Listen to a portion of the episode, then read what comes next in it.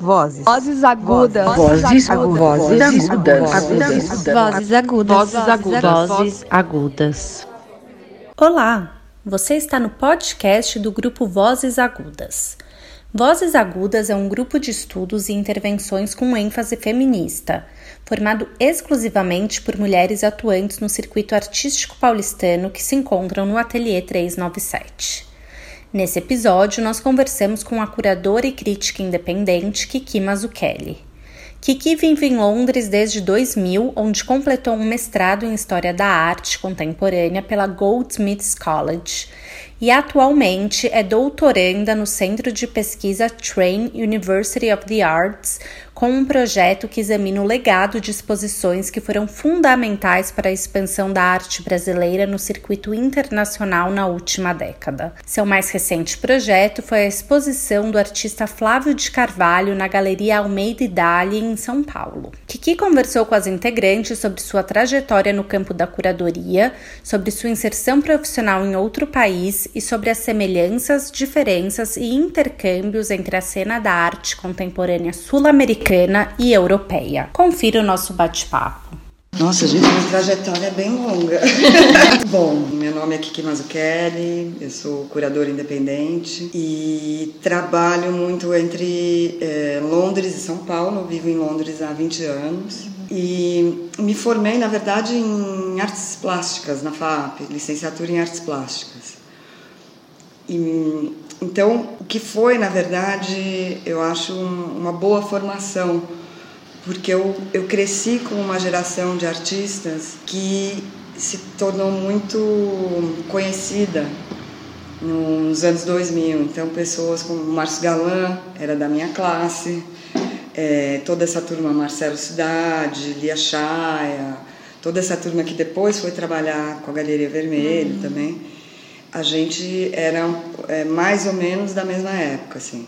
A única pessoa que era da minha classe mesmo era o Márcio Galão, o resto era um pouco mais jovem. Mas, de qualquer forma, eu comecei a trabalhar é, porque no curso de licenciatura você tinha que fazer um estágio e eu descobri que era possível fazer um estágio em instituição em vez de fazer em escola e fui fazer estágio no Passo das Artes. Na época eles estavam organizando uma exposição internacional com, com um curador que hoje em dia é o, o dono do Iflux, né, que é o Anton Vidocq, mas ele fez uma curadoria lá e eles precisavam de alguém que falasse inglês, porque a Regininha Teixeira de Barros, que Sim. era quem cuidava da produção lá, tinha engravidado e estava saindo.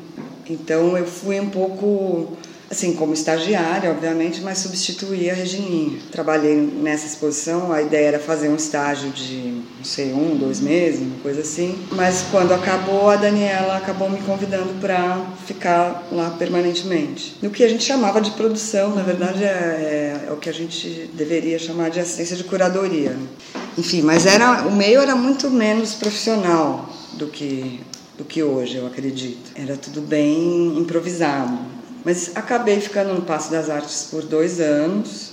Isso em que ano foi? Isso foi em 97. Uhum. Então, de 97 a 99. Foi, foi uma experiência muito rica em termos de assim, conhecer e trabalhar com vários artistas e curadores. Por exemplo, uma das exposições que aconteceu lá chamava Porquê do Chan, em que eram 10 curadores, cada curador selecionava um artista. E daí tava todo mundo, tava Paulo Herkenhoff, tava Lisete Lanhado, Tadeu Chiarelli, enfim, Sônia Soundstein, e vários artistas, Cildo, Nuno Ramos, Carmela Gross. Então tive essa experiência que foi muito rica nesse sentido, assim, de poder trabalhar com uma série de artistas e curadores diferentes. Mas aí, em 99, é, uma amiga que estava trabalhando no Arte Cidade, que foi acontecer muito mais tarde, que era o que teve título de Brasmit, aquele que a gente, ela me convidou para trabalhar lá. Eles precisavam também de alguém para cuidar da parte da, das relações internacionais com os artistas, porque já tinham sido feito convites e tal, o negócio já estava andando. Era lá no Sesc Belenzinho antes da reforma. Uhum. Já era, era o Nelson Brissac. Né? Era o Nelson, é. Mas fiquei pouco tempo também, porque nesse meio tempo eu já, já tinha vontade de. Já tinha esse plano, né, de fazer o mestrado. Então já tinha feito um, um application e tal, tinha sido aceita e sabia que Era, na verdade, para eu ir em 99. Mas aí eu conheci meu atual, não é marido, né? Meu parceiro. Gente estava junto há 20 anos. E ele estava terminando a faculdade. Aí eu adiei um ano. Então eu precisava juntar uma grana, né? E o Brasmit pagava melhor. E era interessante também, um projeto super interessante, mas também muito confuso, muito pouco profissional. E, e, e eu fiquei pouco tempo, porque nesse meio tempo também uma outra conhecida falou que estavam precisando de assistente de curadoria naquela Brasil 500 anos. E eu fui trabalhar lá. Trabalhei pouco tempo também, uns oito meses. Foi o tempo antes de eu, de eu viajar para Londres. Mas aí você já, enfim, imagino que você entrou na faculdade de artes plásticas pensando em ser artista. Ou Mais não? ou menos. Eu, eu, na verdade, eu, eu comecei outra faculdade antes, né? Então, minha primeira faculdade foi comunicação. Só que logo no início da faculdade eu comecei a trabalhar na, em TV. E fiquei um tempo trabalhando, assim, tempo integral e fazendo faculdade, mas depois de um tempo eu desisti da faculdade. Fiquei só trabalhando. Mas, mas aí quando o negócio da TV começou, entrei como assistente de produção e tal. Aí no fim me colocavam mais para fazer roteiro, e, porque escrevia bem. Né? E, mas aí quando o negócio, quando me ofereceram assim uma posição mais séria na TV, aí me deu uma crise. Eu falei, não, não quero trabalhar em TV, não é isso que eu quero fazer. E aí larguei tudo e fui começar outra faculdade. Então, é, comecei assim a faculdade de artes plásticas relativamente tarde, né? comecei, eu fiz de 94 a 97. Então, Mas você já tinha em vista uma coisa próxima do que você faz assim, pensando em ser curadora, alguma não, coisa assim? É, no início da faculdade eu já sabia ah, já que eu não queria ser artista. Eu até pensei, ah, de repente, ir para Campinas para fazer história da arte, porque aqui não tinha. Mas aí eu falei, eu vou para Campinas, um lugar que não tem arte, entendeu? que eu não vou ver arte. Não fazia sentido. Então, para mim era mais importante estar perto da produção, estar tá perto das exposições, assim, poder ver arte, porque então, mas obviamente tinha uma lacuna ali, porque o ensino de história da arte é muito precário, né, na FAP, uhum. é uma coisa bem superficial. Então, por isso a vontade de fazer um mestrado, assim, um pouco para suprir essa lacuna. Aí em 2000, mais ou menos, você foi para Londres. Fui em 2000, é. Uhum. Qual fez o mestrado? É. Era, assim, na época chamava História da Arte século XX. Hoje em dia eles mudaram de nome, né? O departamento chama Visual Cultures. Então, na verdade é um mestrado muito teórico. Então, não é que você estuda períodos da história da arte, você estuda é, linhas de pensamento, muito assim de filosofia continental. Então, minha primeira, por exemplo, a primeira semana é, com a Irit Rogoff, é, chega lá, ela chega lá e fala, bom, então vocês sabem tudo sobre pós-estruturalismo, e semana que vem a gente vai discutir o primeiro capítulo do Mil Platôs. Tá, tá, tá. Aí fui lá, eu leio o primeiro capítulo do Mil Platôs. e eu cheguei e falei, gente, fodeu, não entendi nada. Tô fodida, assim, eu sou muito, né Sou uma, uhum. uma provinciana lá do Brasil, esse povo todo bem preparado aqui, né? E na verdade ninguém, ninguém sabia é. nada e, então foi, foi um mestrado bem interessante, assim, mas muito pouco focado em arte, né? Muito em filosofia. Muito em filosofia. É mestrado de filosofia. Crítico, a minha assim. tese de mestrado é uma tese de filosofia. Teve isso também, mas que foi bem interessante. No final, assim, eu queria suprir essa lacuna. Deu para suprir um pouco dessa lacuna. Na verdade, eu, é, eu fiz uma matéria optativa, que foi uma matéria de um ano que era sobre Bergson. Eu posso dizer que eu sei um pouquinho de Bergson. Porque filosofia também é, sabe, é uma, é uma coisa que você tem que estudar há anos, um pensador, para começar. Né? Uhum. Mas eu tive um, um, professor muito bom que deu esse curso de um ano de Bergson, que é o Howard Cagle. Hoje em dia ele está na King's College. Mas era um cara que vinha do departamento de História. Então era um curso também assim, bastante é, teórico. Mas é um pouco mais acessível, não é? Quando alguém vem de uma área de história e vai falar de filosofia, não é? Me parece que fica um pouco mais acessível do que um filósofo mesmo. É, era muito intenso, na verdade, porque a gente lia os capítulos e discutia os capítulos em grupo, toda uhum. semana. E era um troço que deveria durar, sei lá, duas horas. E a gente ficava lá até a, o prédio fechar, passava o, o a pessoa lá, da, o zelador, gente, precisa fechar a sala. E o Howard falava, não, só mais um pouquinho. Uhum. Então era bastante intenso, sabe? Mas você escolheu essa matéria por um interesse em Bergson ou porque você queria estudar com esse professor? Era uma matéria que tinha um título que me interessava, que era Pensamento Contemporâneo. Hum. Então tinha, por exemplo, é, eu não conhecia muito sobre ele, assim, me interessava por Bergson até pela relação com a arte brasileira, né? Uhum. Então eu achei que valeria a pena é, investir o meu tempo nessa nessa disciplina.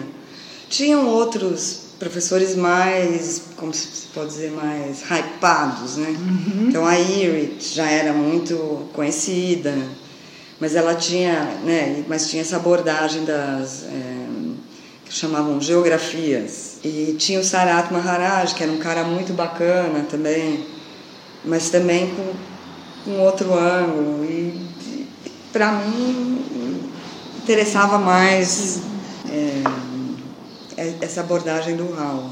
E durante o seu mestrado você já estava se inserindo profissionalmente ou foi depois isso te deu Não, no mestrado eu trabalhava tempo integral numa livraria. Ah, tá. Numa livraria bem corporativa americana, Sim. que até faliu depois, chama Borders. Então eu fiz um mestrado trabalhando full time numa livraria. E como você foi se aproximando desse mundo curatorial lá? Então, aí acho que a primeira coisa que eu fiz foi aqui com a Vermelho, uma coletiva que eu fiz com, com um grupo de pessoas, de, de, de artistas que tinham sido meus colegas na FAAP. Então, era Maurício Neis, a Gisela Mota e o Leandro Lima, acho que o Marcelo Cidade estava, talvez. Puxa, agora não me lembro exatamente. Uhum. Mas é um grupo de artistas que me chamou para trabalhar com eles. E você fez aqui? Fiz aqui na Vermelho. E também já, já escrevia, né? Uhum. Assim, as pessoas me, me pediam para escrever textos. E... Mas a minha fonte de renda na época era trabalhar na livraria. Uhum. E dessas primeiras exposições que você organizou, como é que você fazia morando lá, vindo para cá? Como é que você é, de alguma forma se organizava, mestrado, é, exposições lá. Não, aí eu já tinha acabado, né? Ah, já tinha acabado. Durante o mestrado, acho que a única coisa que eu fiz foi texto. Uhum. Continuei escrevendo, mas de curadoria mesmo. Mesmo foi, você começou é, depois do mestrado. Foi depois do mestrado. Mas sem voltar a se estabelecer no Brasil, você nunca mais voltou a. Não. Aí quando eu acho que foi quando eu fiz essa exposição na Vermelho, eu recebi um convite para fazer aquela coisa do Rumos, do Itaú. Mas era uma proposta um pouco indecente, assim, porque eles te ofereciam um valor assim, para eu me relocar, morar aqui, largar tudo lá, era, uhum. era um valor ridículo. E não me interessava muito essa abordagem do. Não, não rumos, rumos. De procurar novos artistas. É, eu acho um pouco. Sei, é, não era uma coisa que me interessava, sabe? Uhum. É, de ficar indo viajar pelo Brasil para caçar artistas. Depois uhum. é um uhum. troço que não tem uma continuidade, né? Você faz uma exposição e. Não sei, é um modelo que para mim era questionável também. Não era meu sonho de carreira, entendeu? E aí você me fez o Rumos, mas continuou fazendo essas exposições. É, continuei uhum. fazendo as exposições. Uhum. Aí fiz essa do Passo das Artes, que na época as pessoas me falavam, ah, você deveria né, mandar um projeto, que tinha um edital né, da temporada de projetos. Uhum. Para a curadoria. É, e aí eu mandei essa proposta da rádio. Da rádio. Porque tendo trabalhado lá, uma coisa que eu sentia muito é que assim, tinha abertura e depois não ia ninguém. É, nós também uhum. percebemos isso. É, era vazio. E eu pensei, como eu posso fazer uma exposição aqui sem, sem, que a expo, eh, sem que a exposição esteja aqui, né? E eu, assim, sempre fui muito ligada à arte sonora, à música. Uhum. Sempre foi um interesse muito grande mesmo. E esse amigo inglês tinha acabado de se mudar para cá, é um cara que tinha um estúdio de som, trabalha com som. E ele se animou, eu falei, vamos mandar uma proposta juntos então, que aí a gente pode transmitir do seu estúdio. Então a gente ficou trabalhando no estúdio dele. Uhum. Né? Então essa exposição, por exemplo, ela misturava material pré-gravado né, com é, materiais que eram que foram comissionados para a exposição, tanto gravados quanto ao vivo. Então tinha coisas, por exemplo, essa proposta do Márcio Galan, que eu te falei, que depois uhum. ele até desenvolveu em outros trabalhos, que era desenhar com o microfone, né? Então, uhum. é, tinha, tinha uma coisa do Fernando Oliva, que Sim. ele lê uns manifestos ao vivo. Uhum.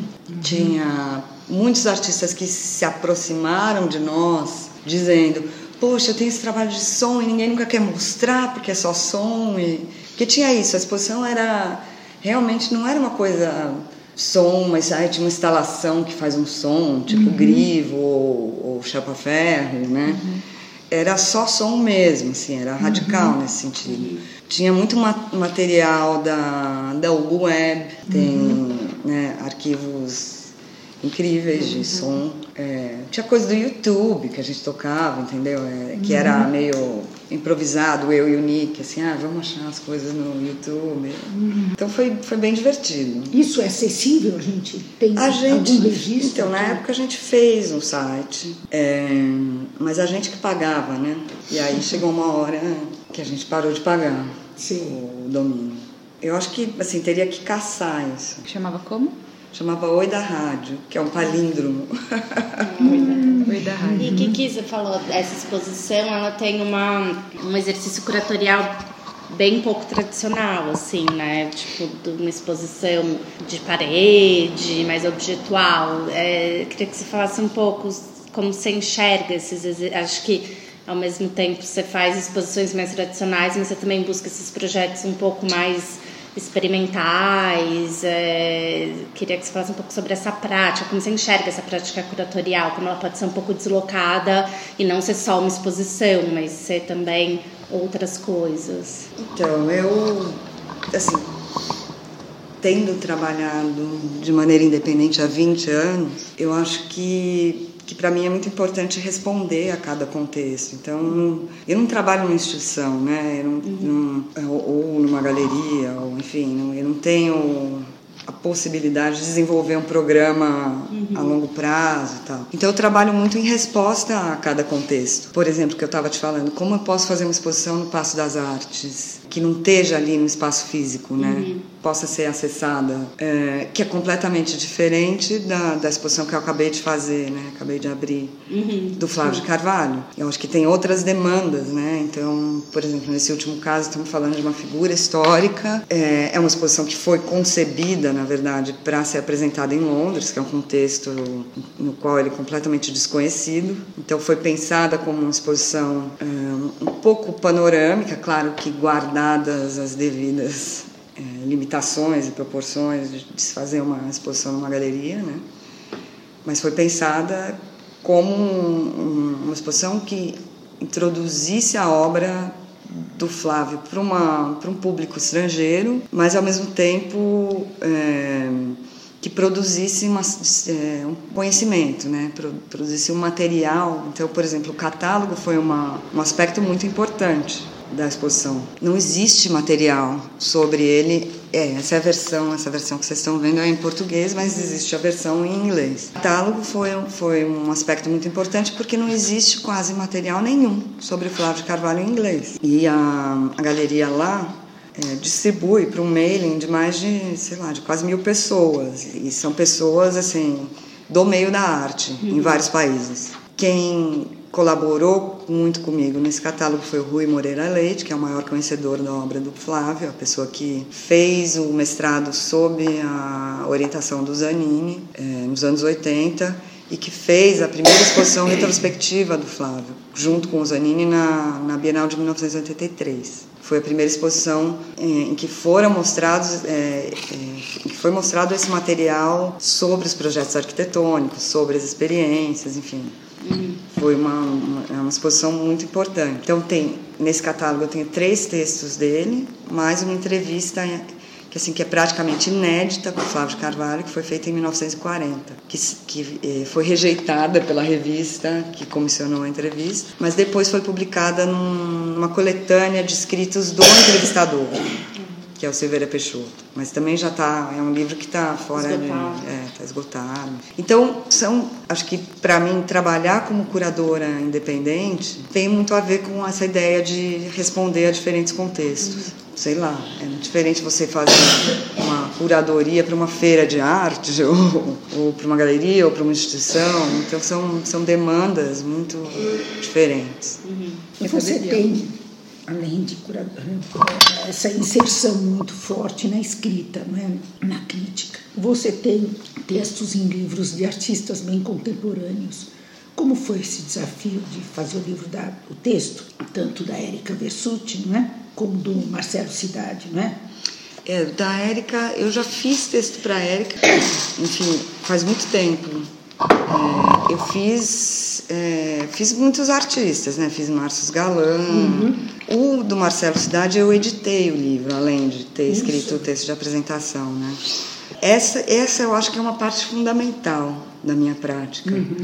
É, um, é um, um lado que eu prezo muito. Eu acho que a gente tem um pouco essa responsabilidade de produzir conhecimento sobre a obra dos nossos artistas, né? Então, em alguns casos, o desafio é maior. Por exemplo, eu já escrevi textos para muitos artistas que foram quase que assim, não sei se todos, mas foi quase que o primeiro texto sobre a obra. Eu acho que, por exemplo, no Brasil a gente é muito ruim de se documentar, né? Então, esse aspecto para mim é muito importante. Estou até tentando, fazendo uma articulação agora pra, com alguns patronos, que são patronos da, da minha residência lá do Gasworks, em Londres, para a gente fazer uma, uma série de publicações, de monografias. Esse ano eu escrevi um ensaio para o livro de uma artista colombiana que eu conhecia há muito tempo. E a Colômbia é um lugar ao qual eu retorno frequentemente, né? A partir de Londres, eu criei uma rede de relações com vários artistas latino-americanos, que veio um pouco porque a gente tinha uma rede ali de expatriados, né? Então, o Pablo Leão de la Barra é uma pessoa muito próxima, que está no MAC Niterói.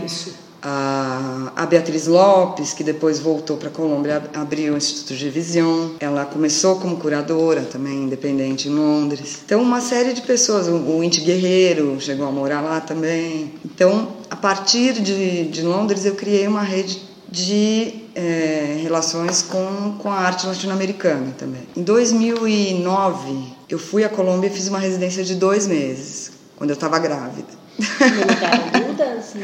Não, na Fundação Alzate Avendanha, que é uma coisa da prefeitura. Quando eu fiz essa residência, eu também conheci toda uma turma de artistas que estava começando a despontar. Então, a Maria Isabel Rueda, que é essa para a qual eu escrevi um ensaio, mas também Gabriel Serra, Mateu Lopes, Nicolas Pares, toda essa, essa turma de artistas estava começando e então desde então eu venho acompanhando o trabalho deles também. E aí a Maria Isabel me convidou para contribuir para essa aqui é a primeira monografia dela. Quem faz a edição dessa série é o José Roca. E já faz alguns anos que ele faz isso. Então o que ele faz? Ele publica todos os anos, já faz já fazem vários anos, três monografias de artista por ano, que são patrocinadas por uma empresa de seguros. Mas é uma monografia de artista ou sobre artista? Só? Não, Sobre. Sobre. é. Ah, tá. Então é um artista mais emergente, um artista em meio de carreira e um artista mais estabelecido. E eu estava comentando isso com uma das patronas do, da residência e ela se interessou. Ela falou, Poxa, isso é muito legal. Como é que a gente, por que que a gente não faz uma, uma coisa dessas aqui no Brasil, lá no Brasil, né? Ela é uma pessoa mais ligada à academia, enfim, é ligada à Universidade de Oxford, né? Ela não é nem colecionadora, né? Ela é uma pessoa mais um viés mais acadêmico. Então a gente está, no momento, a gente está pensando como fazer isso, né? Então, por exemplo, tem al- algumas coisas que eu faria diferente do Roca. Eu acho que a gente tem que fazer com uma editora para ter distribuição. No caso deles, é, é a companhia de seguros que faz, e você encontra nas livrarias lá e tal, mas hum, acho que não existe uma distribuição. esses livros são vendidos lá? Então, eu acho que eles. Eu já vi, eu, eu tenho a impressão que eu já vi para vender no Flora. mas sim. é um preço assim também acessível, né? Sim. Não- é livro de arte não dá dinheiro, né? Essa é, o livro de arte ele tem que vir patrocinado. Então não tem jeito. Né? Você pensou então aqui em fazer. Eu estou pensando em- em várias Sim. coisas, assim. Então, por exemplo, uma das questões é, definitivamente a gente precisa ter uma editora. Sim. Agora, a minha outra questão é, será que eu acho que a gente precisa ter um selo fora também, para ter uma distribuição fora do Brasil também? bilíngue? Porque tem, é, os livros aqui tem esse problema, eles não circulam, né? Então, se você não leva na mala, se a galeria não leva na mala e leva para feira e dá na mão, não tem distribuição. Eu já fiz também, por exemplo, eu fiz é, no ano passado, ano passado, eu acho. Eu editei o livro, a primeira monografia do Tonico Lemos Awad. Ah, eu fiz com uma editora de lá, que é a Koenig. Faz sentido, Não, porque ele mora lá e tal. aham. Aí tem uma boa distribuição lá, mas aí aqui você só encontra na Luz Estrina. Então, Uhum. Eu queria achar uma maneira de ter a distribuição nos dois lugares. Então, isso é, é uma das coisas que eu estou fazendo agora. É, Tenho até reunião amanhã com, uma possível editora, enfim. Mas eu estou tentando pensar qual é a melhor maneira de fazer isso. Em termos editoriais, você já tem uma linha de que artistas você, com, com que artistas você começaria? Eu, eu não sei, também uma das outras coisas que eu estou pensando, eu gostaria de ter um, um mini conselho, assim, de chamar três, quatro pessoas no máximo, curadores, para a gente decidir esses nomes. Por exemplo, no caso do Roca, ele decide tudo. É bem centralizado nele. E tudo bem, funciona, entendeu? É um cara que tem bom senso. e- Mas eu acho que seria legal envolver mais gente. Então, até pela troca de informações, assim, uma pessoa que possa falar, olha, mas, ah, mas esse artista acabou de publicar uma monografia fora, para a gente ter mais informações, sabe, para poder lidar com, com as escolhas de uma maneira mais pragmática até, Sim. né? Assim, quem é que está precisando, quem é que Você falou dessa possível eh, pessoa que você está em contato e que bancaria essa programação de livros brasileira que mora em Londres, não é isso? É, então, eu acho que eu, se- eu faria um modelo similar ao modelo da residência. Então, essa, é, só Fala um pouco é, só para dar uma residência, explicada.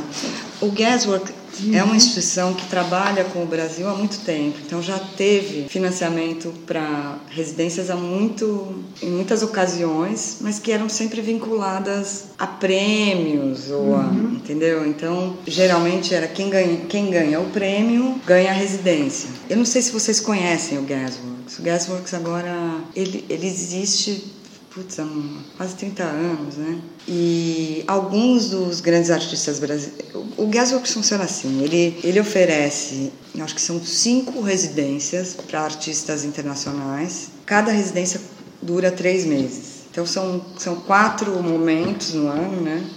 E que, se, que você tem grupos de artistas internacionais. As residências têm que ser, têm que vir financiadas, né? Porque o Gasworks não tem orçamento para financiar a vinda do artista, a estadia, enfim. Cada artista residente custa, quer dizer, acho que depende também de onde vem, né?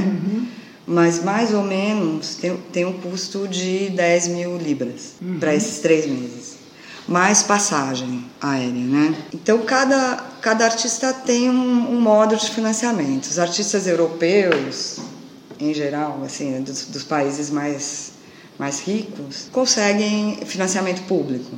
Existe algum tipo de fomento, né? Enfim. Os latino-americanos sempre, na, acho que na maioria dos casos, dependem da iniciativa privada. Quando a gente começou a pensar em residência, já existia uma residência para artistas argentinos, que é totalmente financiada por uma colecionadora, que é a Erika Roberts. Eu quis um pouco emular o modelo da Érica, que é um modelo de que não é vinculado a prêmio, a nada disso. É mais, eu, eu acho, assim, na minha visão, um pouco mais democrática, um open call, qualquer um pode se inscrever, aí a gente forma um júri que varia um pouco todo ano e seleciona o artista. No caso do, do nosso financiamento, é um, é, ele é financiado por um grupo de patronos brasileiros, todos residentes em Londres. Então, alguns mais ligados à arte, né? Então, por exemplo, a Robert, a, a, o Roberto e a Lucrécia Vinhais, que são do Prêmio Pipa, são parte do grupo. Mas é uma espécie de crowdfunding, né? De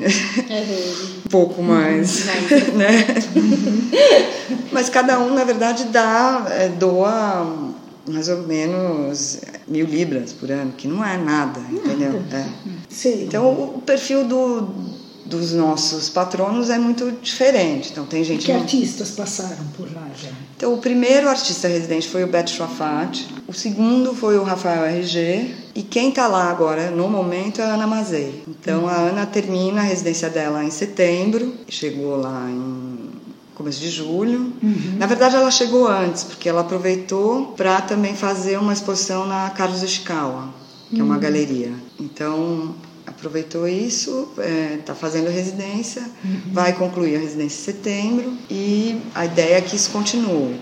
O nosso acordo com o Gasworks, quando eles cederam também esse, esse slot, porque é muito procurado também, é uma instituição super respeitada, uhum. além é, dos artistas residentes, eles têm um programa de exposições, Isso. que não é, não é vinculado à residência, então... Uhum é, eles têm um curador lá de exposições, que hoje em dia é o Sabel, Sabel Galvão Dan, que é um espanhol, que começou esse ano, que se envolve na, no júri da residência e tal, mas que desenvolve um programa de exposições que é totalmente à parte, né? Uhum. E além disso, eles têm, acho que sete ou oito ateliês, que são ateliês parcialmente subsidiados, então eles têm um custo baixo, sim, comparativamente ao que tem no mercado para artistas residentes em Londres. Então, é, por exemplo, o Alexandre da Cunha já passou por esse ateliê, o Tonico já passou por esse ateliê. Hoje em dia eles têm artistas e os artistas residentes lá sempre são artistas que acabam tendo um destaque na, na cena institucional de Londres. Uhum. Então, por exemplo, no momento tem a Taishane, que é uma artista super jovem, e foi nomeada para o Turner Prize esse ano. Tem gente como o Daniel Sinsel, que trabalha, é, uma, é um artista que já fez exposição aqui, até acho que vai fazer de novo na Força Enlace, uhum. que é um pintor, mas representado pela Sadie Coles. Então são pessoas que têm uma, né, uma visibilidade. Uhum. E aproveitando que você está falando das res, de residência, eu queria perguntar sobre a residência Belo Jardim, que é um projeto no Recife, né?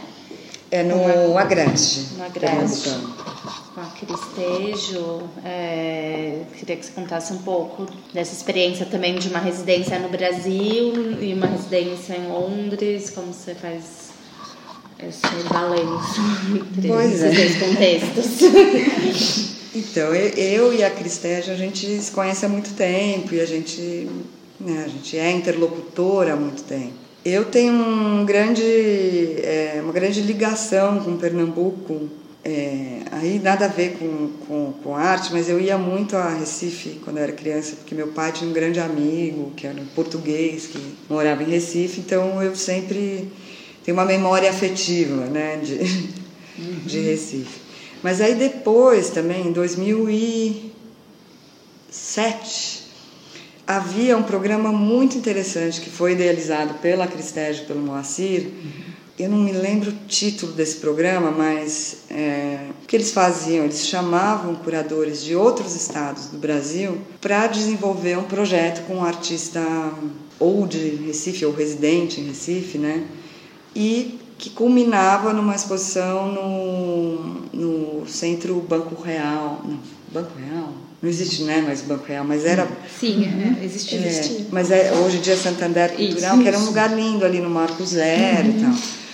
E eu fui, dei a grande sorte de ser, é, como fala, colocada para trabalhar com o Jonatas de Andrade. E isso era bem o começo da, da, da carreira do Jonatas de Andrade, né? Ele havia feito aqui em São Paulo com o Edu Brandão uma exposição da acho que era a primeira série de trabalhos dele, que era Amor e Felicidade no Casamento. Uma outra série que era um pouco mais romântica, assim, tinha, já tinha um pouco essa visualidade meio retrô e tal, é, mas ele estava num momento ali de começar a desenvolver outros projetos, né? Então, é, esse esse esquema que eles armaram lá era muito interessante, porque você ia a Recife uma primeira vez para passar, acho que duas semanas só fazendo um brainstorming com o artista, conhecendo, discutindo a obra, né?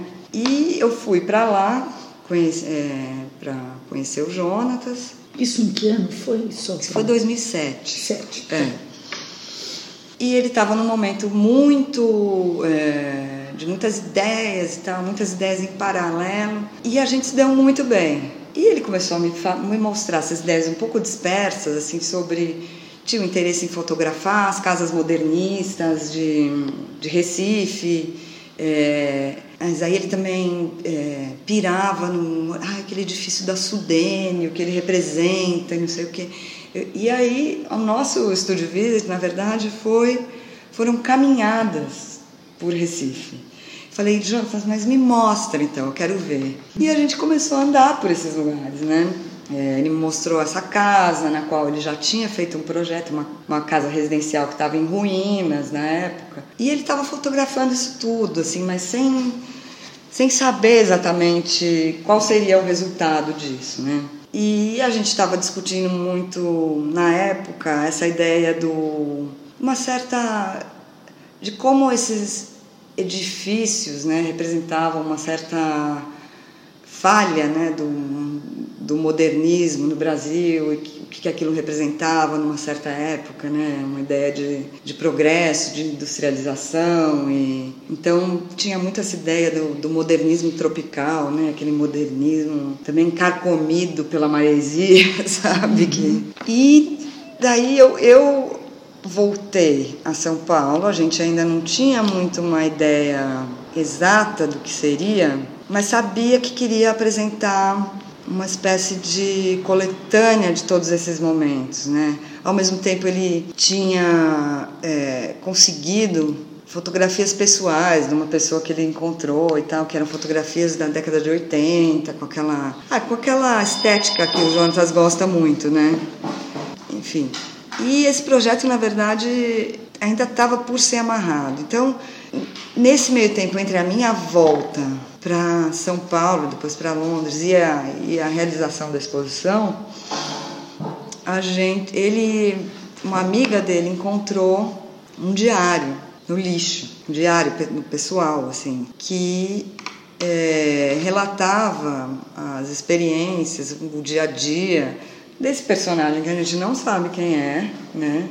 Sabe que é um cara, né?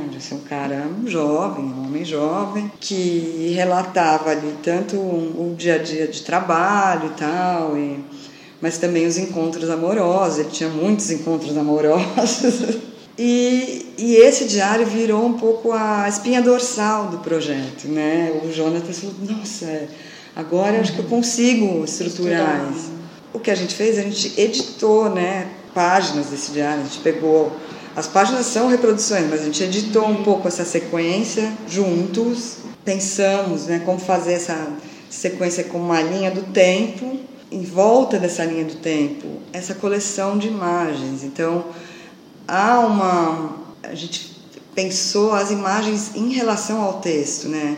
Então, a gente construiu um texto, tinha uma certa coerência para nós, né? Continua sendo um texto muito aberto, muito poético. Você vai seguindo ali, é, não é um, uma história linear nem nada disso. E a gente fez essa mistura de imagens que eram tanto é, essas imagens dessas instantâneos desse cara, que eram imagens muito pessoais, com imagens do Jonatas que tem uma visualidade meio retrô. Você não sabe dizer que tempo que elas estão, né? Então imagens do edifício da Sudene, dessa casa modernista, de outras, né, outros edifícios simbólicos, assim.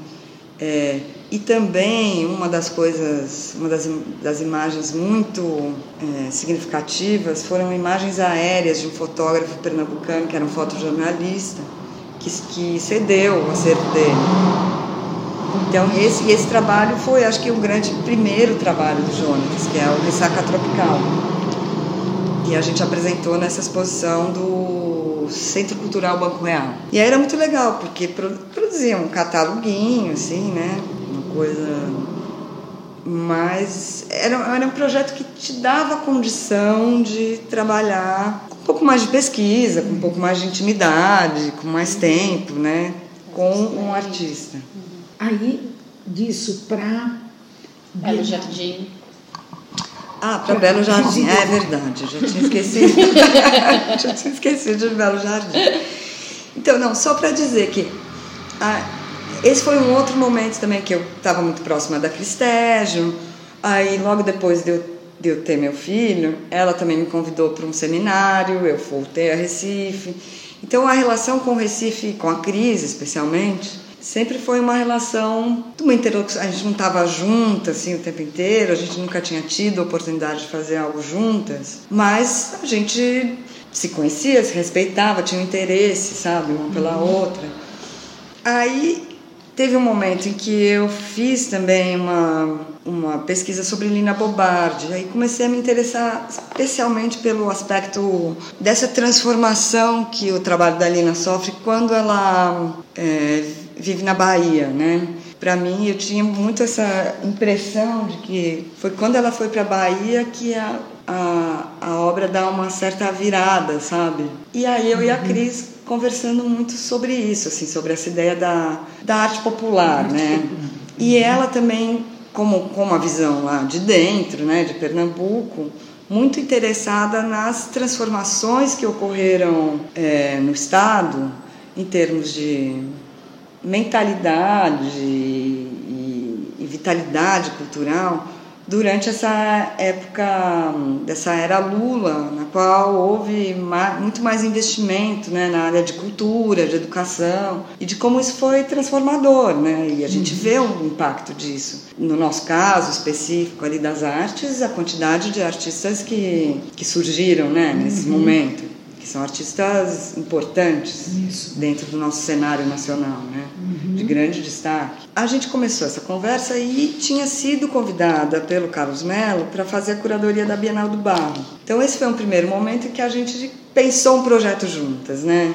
ou começou, esboçou um projeto juntas que tinha a ver com, com essa ideia de pensar o Nordeste, né? A partir de e pensar também o que, que né? O que, que é essa arte popular na, no contexto brasileiro? Porque acho que houve em vários momentos da nossa história da arte um interesse muito grande pela arte popular, né? Uhum.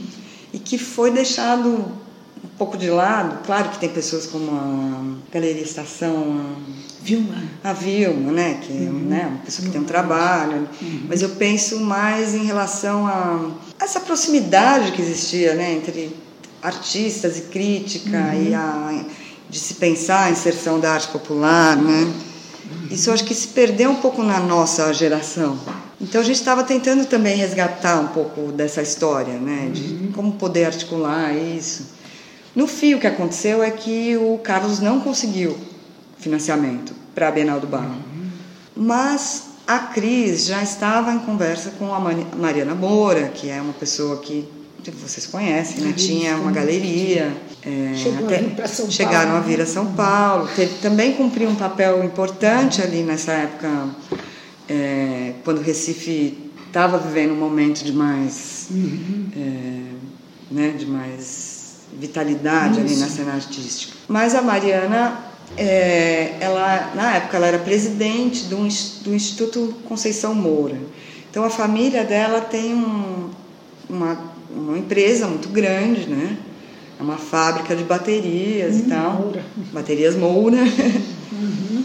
e a, o, a empresa tem esse instituto há muito tempo já. E a sede da empresa é em Belo Jardim, que é uma cidade no agreste pernambucano. A região é a região que é conhecida principalmente pela, pelo legado ali da arte popular. Então, uhum. grandes mestres da arte popular são ali daquela região. É, então, o instituto começou com, acho que com uma tia-avó da Mariana, sei exatamente quando, mas já faz um tempo, como um, um, instituto, um instituto que fomentava a produção de arte popular na região. Então, eles têm ali um outro edifício que é totalmente dedicado à, à arte popular e tal. Uhum. Com o tempo, isso foi se expandindo. Então, eles começaram um festival de cinema. É, tem um cinema pequenininho, assim, lá, mas que é uma gracinha e eles fazem anualmente, um, eh, promovem esse festival de cinema. É, começaram a promover também um festival de música. E a Mariana falou: Bom, eu gostaria então de iniciar um braço das artes visuais, né? Do Instituto, que é uma coisa que ainda não, não existe. e chamou a Cris, e a Cris me chamou para fazer o projeto com ela. E então a gente fez dois anos que eram mais ou menos projetos piloto, porque nem assim a Cris, claro, conhece um pouco mais o contexto, mas não conhecia a Belo Jardim também, né? Eu não conhecia nada. É, então fizemos, eu e Cris, uma viagem a Caruaru. É, a Caruaru foi na.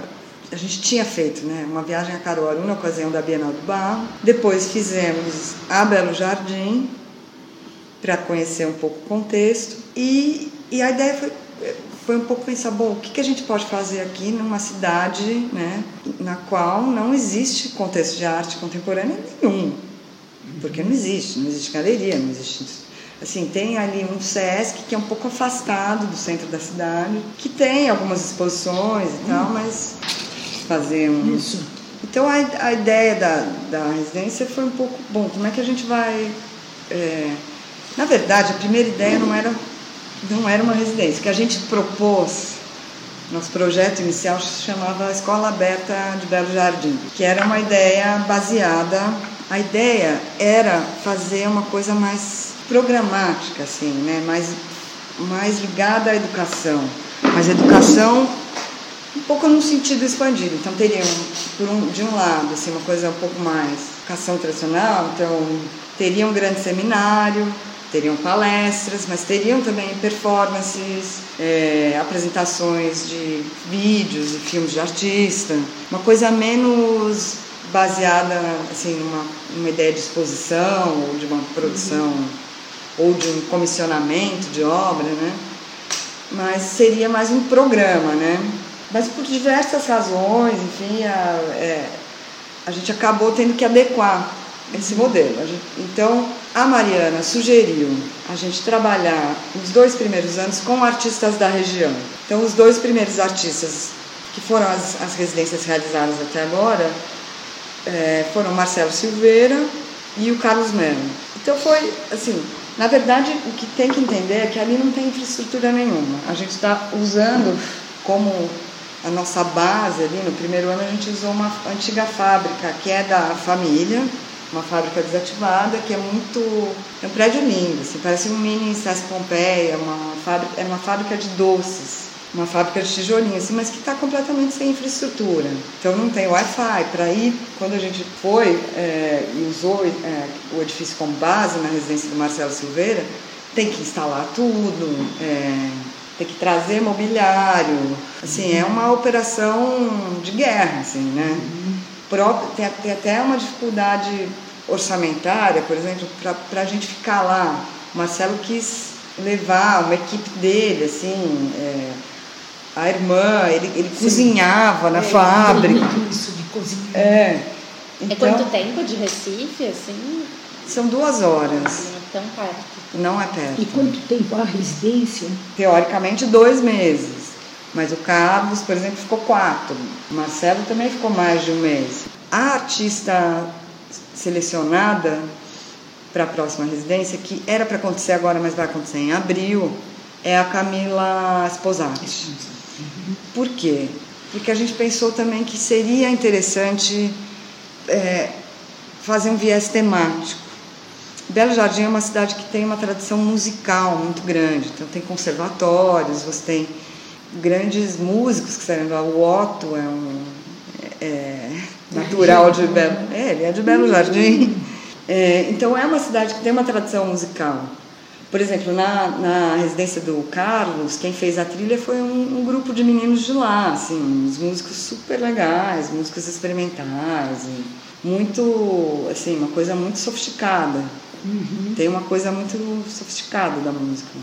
Então a gente pensou é, que nosso tema poderia ser o som. Uhum. E a Camila vem desenvolvendo já há alguns anos um projeto que se chama Fonosofia, uhum. no qual ela constrói, ela cria esses instrumentos, né, que ela chama, são esculturas de cerâmica. Então para a gente era uma coisa que, que tinha a ver tanto pela tradição do barro, né, que é a tradição uhum. muito típica ali da arte popular isso, da região. Né? Quanto a tradição musical. E essa vai ser uma residência muito mais colaborativa, muito mais participativa.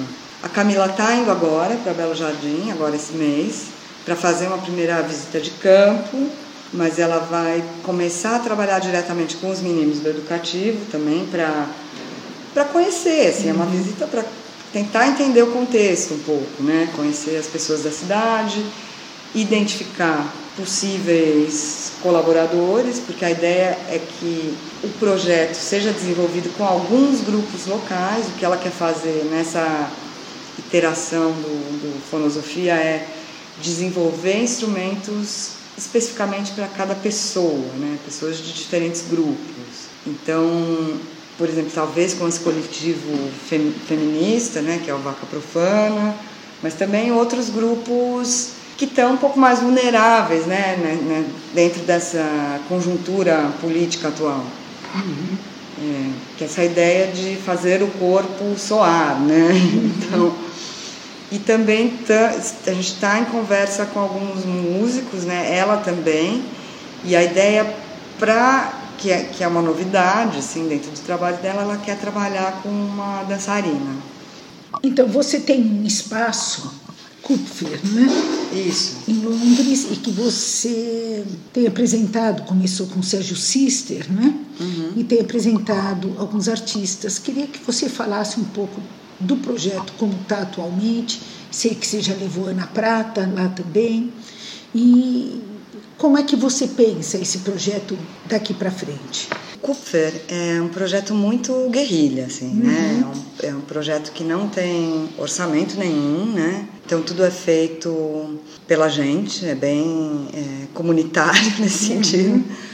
E ele só aconteceu porque tem esse amigo, Daniel Kupfer, daí o nome, né? Que tem um, esse estúdio, que é um espaço embaixo de um arco do trem, onde passa o Sim. overground, que é um espaço amplo.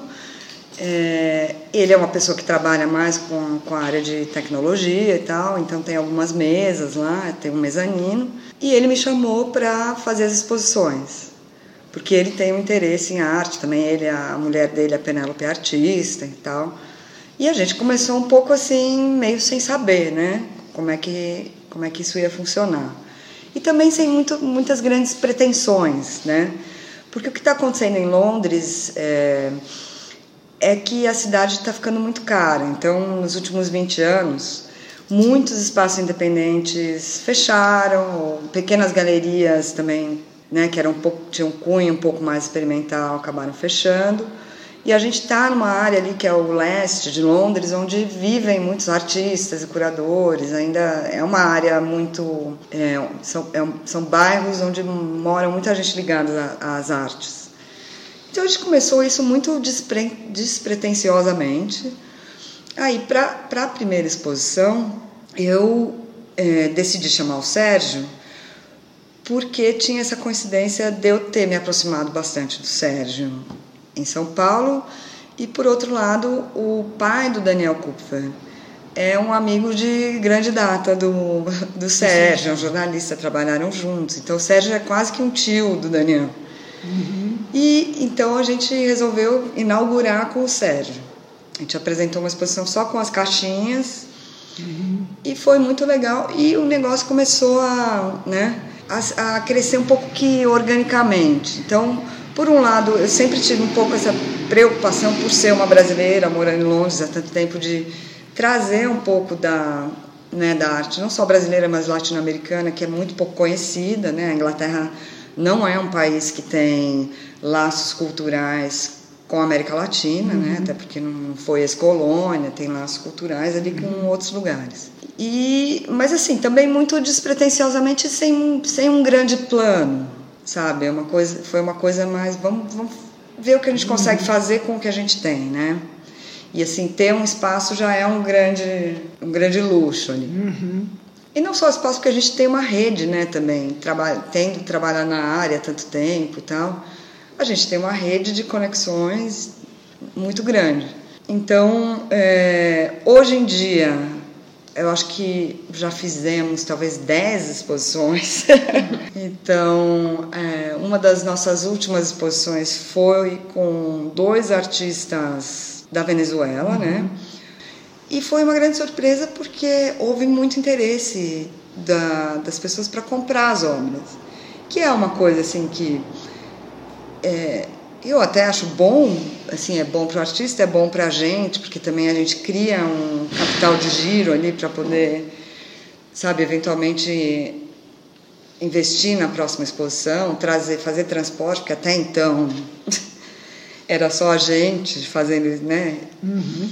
Uhum. Então era tudo meio assim no favor, sabe? Então agora a gente, quer dizer, não sei o que vai acontecer, porque a gente não tem pessoas de vendas. Mas se vender é bom para a gente, é bom claro. para o artista.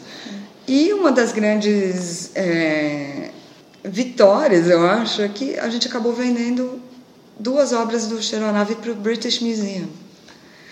Então, então foi uma grande surpresa. Uhum. É, e eu não sei, você me perguntou ah, como eu vejo Isso. o futuro.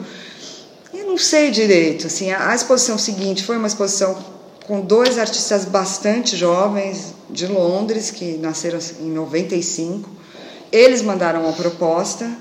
Eu li a proposta, achei bacana. Falei: vocês estão com o trabalho pronto? Querem fazer agora em julho? E foi super legal também. Aí trouxe um novo público pra gente. Então eu não tenho muito uma ideia assim, ah, se eu quero fazer só latino-americano, se eu quero fazer. Eu quero misturar. Eu acho que ninguém gosta de ser colocado também num. Sabe, num, é, numa caixinha. A exposição da Ana Prata foi a Ana Prata e o Hamish é, Perch, que é um artista de Londres que acabou de se formar também, muito mais jovem, né? Uhum. É, então, eu, conhe, eu conheci a, o trabalho do Remes e meio achei que casava bem. Tem uhum. muita, sabe, também é uma coisa mais experimental, não tem que ficar. Sim. Eu acho que é um uhum. laboratório ali. Muito eu quero bom. que as pessoas venham e testem coisas, também meio sem compromisso, sabe? Uhum. É, o lugar é pequeno, ele é um lugar para a gente testar ideias, eu acho. E nesse cenário que a gente está vendo de uma regressão econômica muito grande, de uma política, é, tanto aqui no Brasil, muito equivocada, diríamos, mas também com o Brexit lá, tudo. Como é que você junta essas duas, né? As mulheres é, tendo um protagonismo maior, mas diante de um panorama que parece cada vez mais conservador. Você consegue é, relacionar essas duas áreas? Qual que é o grande desafio agora? Olha, eu acho que mesmo dentro de um panorama conservador é, internacional, né? Acho que o Brasil sempre foi muito mais machista, né? E ainda é. Uhum. Porque, por exemplo, em Londres você tem mulheres em instituições já há muito tempo, né? Até, até agora na Tate, é, uhum. a nova diretora é uma mulher, né? Uhum. É, eles têm, além disso, tem um, tem um relatório muito interessante que talvez interesse para vocês olhar, que está online, em PDF, uhum. que é da Freedlands Foundation. Eu acho que é o segundo ano que eles publicam. Eles fazem é, uma análise dos números, né? Então, por exemplo, desde quantidade de mulheres representadas por galerias até quantas mulheres tiveram exposições individuais em instituições e tal. É, aí no caso da curadoria, por exemplo, quando você pega, mesmo, mesmo tendo muitas mulheres lá na direção de, de e quando eu digo direção, não é só que ah, tem, ah, mas tem mulher no meu museu. Não, mas quem manda é você, né? Uhum. Exatamente. Uhum. Então, no sentido de tomar de, é, decisões artísticas, lá tem muito mais que aqui, sem dúvida alguma. Aqui, aqui em São Paulo não tem ninguém. Quer dizer, tem só a Priscila, né, do Pasto, uhum. que perdeu a sede, né? Uhum. Então. É. tem a Solange no Vídeo Brasil. São privada, né? Assim, é. Ela que inventou. E ela que inventou, Brasil. exatamente. Não, que é incrível e tudo, mas sim, sim. eu digo. Mas é quase como de... que pra mulher comendar, ela tem que ela fundar também, a Fernanda é. Pivô, né? É, ou mesmo as galeristas, né? Uhum. Que são maravilhosas e né? São pessoas uhum. muito fortes e determinadas, né? Mas aqui é complicado, né? Uhum. Eu acho, eu acho assim, no, no, no sentido para as artistas, acho que o Brasil tem uma história muito sui generis dentro do panorama é, não só internacional, mas especificamente latino-americano. As mulheres cumpriram um papel central, né, na formação da, da arte moderna, enfim, né, nossa primeira artista moderna, Anita Malfatti, você tem figuras como Tarsila do Amaral, depois mais para frente, nessa, nessas vanguardas tardias, né, as mais importantes são né? A maioria é mulher, lígias, né? É. As Lígias, Mirachendo, uhum. entendeu? É, talvez não tenham tido, talvez não, não tiveram, né, o devido reconhecimento e tal em vida, mas hoje em dia, quando a gente olha para a nossa história da arte, os grandes nomes são mulheres. E mesmo mais recentemente, e mesmo em termos de mercado, né? Você vai olhar os resultados de, de leilões, ainda é Beatriz Milhazes, Adriana Varejão, enfim. Uhum. Érica Verzutti. Érica Verzutti, é, mais uhum. recentemente e tal. Uhum. Então, a, a, acho que as artistas brasileiras têm um papel central né? Eu acho que não uhum. existe um, um desequilíbrio tão grande porque como em outros países latino-americanos, quando você vê uma exposição como a Radical Women, claro, eles uhum. resgataram mais nomes da arte brasileira, porque também o Brasil é um continente, né? Uhum. Não foram todas que tinham recebido o reconhecimento, mas uhum. comparado com outros países, eu acho que a gente, não sei, é uma coisa a se pensar. Não, não fiz nenhuma pesquisa especificamente sobre isso, mas eu acho que a gente é, tem uma posição um pouco diferente. As instituições, né, talvez, é, eu acho que tem um movimento interessante acontecendo aqui, que é de uma maior profissionalização das instituições. Então, eu acho que tanto o MASP quanto a Pinacoteca estão criando um, né, um paradigma que não vai dar para voltar para trás, uhum. sabe? Bom, a Pinacoteca já está há mais tempo. Uhum. Eu acho que o, o MASP foi uma grande surpresa, porque o MASP, acho que né, pra gente nos últimos. Hum. Poxa, o MASP estava afundado, né? Uhum. E hoje em dia é uma instituição que funciona bem, né? Que produz conhecimento, produz exposições, produz catálogos, né? Mas é uma instituição altamente profissional. Que tem relevância internacional. É. Agora, acho que é pouco para São Paulo.